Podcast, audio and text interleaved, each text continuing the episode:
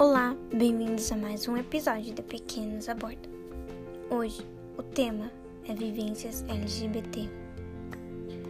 A cada nova situação, homossexuais se veem diante da escolha de revelar ou não sua sexualidade. Viver num país onde há uma alta taxa de homicídios da população LGBT, uma morte a cada 23 horas, segundo o Grupo Gay da Bahia, o GGB, acaba dificultando ainda mais sua decisão. Foi para falar dessa escolha que o aluno João Gabriel Weckert, de Alvarenga, do Departamento de Filosofia, Ciências e Letras de Ribeirão Preto, da USP, realizou a pesquisa Saindo do Armário Desafios enfrentados por jovens homossexuais ao assumirem sua orientação sexual.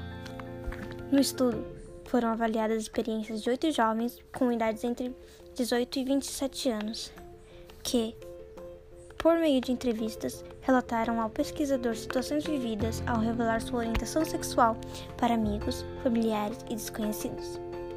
Segundo Weckett, os jovens sofreram rejeição de entes queridos, perda de apoio financeiro e até mesmo ameaça de agressão.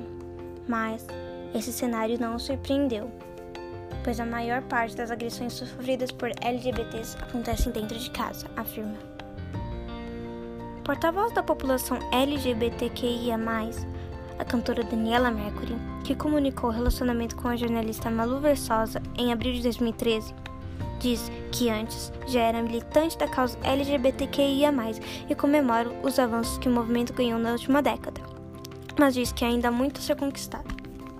E diz que a LGBTfobia estrutural é dificílima de ser vencida. A gente cantou sobre se levantar a gente cantou sobre combater. O episódio de hoje acaba aqui. Até a próxima.